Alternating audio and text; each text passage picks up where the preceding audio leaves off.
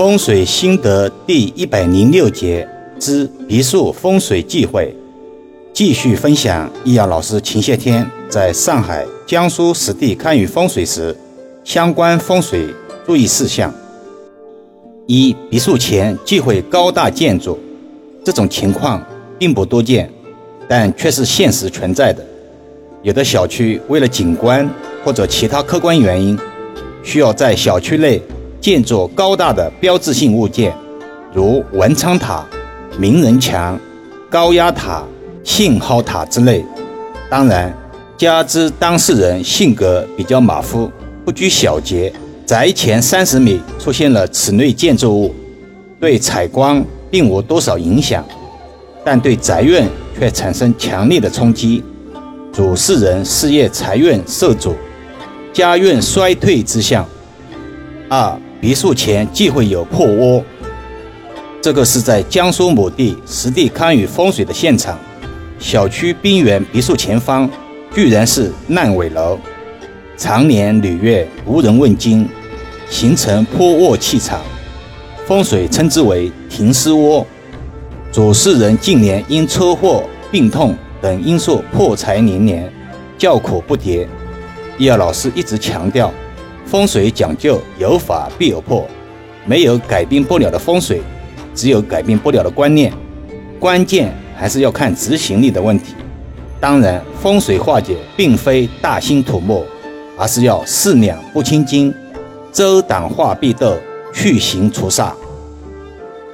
三，别墅前忌讳尖物冲射。所谓的尖物，通常指刀形、菱形之类的建筑物的尖角。而这个尖角的角度，偏偏在三十米内冲射自家别墅而来，形成风水中的尖角煞，家主首当其冲。尤其是家中男性老者，相信很多人小时候曾被同学用手指尖对着自己的太阳穴的游戏，虽然手指尖不触及皮肤，仍然感觉很不舒服。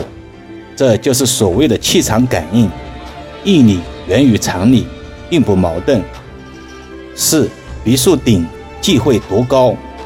某委托人两年前购得一别墅，顶层层高很低，突发奇想，把顶层改造成托形状态，用来通风透气，而且部分改善了层低的问题。殊不知，这种中间独高的托形房。被风水称之为官杀房，居住之人容易孤独且败财。所谓克我者为官，官多则为煞也。五，庭院布置也不能马虎。有人认为庭院在别墅外部，是否就不用过多留心？其实不然，不管是书目的选择，还是景观的布置，或是一些室外座椅的摆放。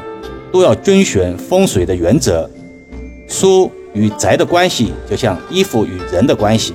书木为衣服，是借以庇护住宅的生机。另外有益友问：水流的汇水式是怎么回事？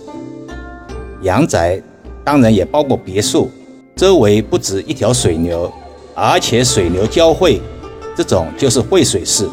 像合金水、原层水都是汇水式。有水汇合，说明气场不错，可能会是吉地。所以古人说“入山观水口，登穴看明堂”，就是这个意思。上面两段音频是易遥老师前几天实地堪舆风水部分心得，这里不会揭示化解之法。每个格局、命局、风水属性不同，化解之法则不尽相同，明有误导之嫌。但卦象却是相似的。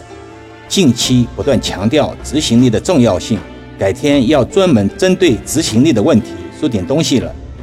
好了，今天先讲到这里吧。更多分享，请至易瑶文化主页收听、点评、转发、收藏。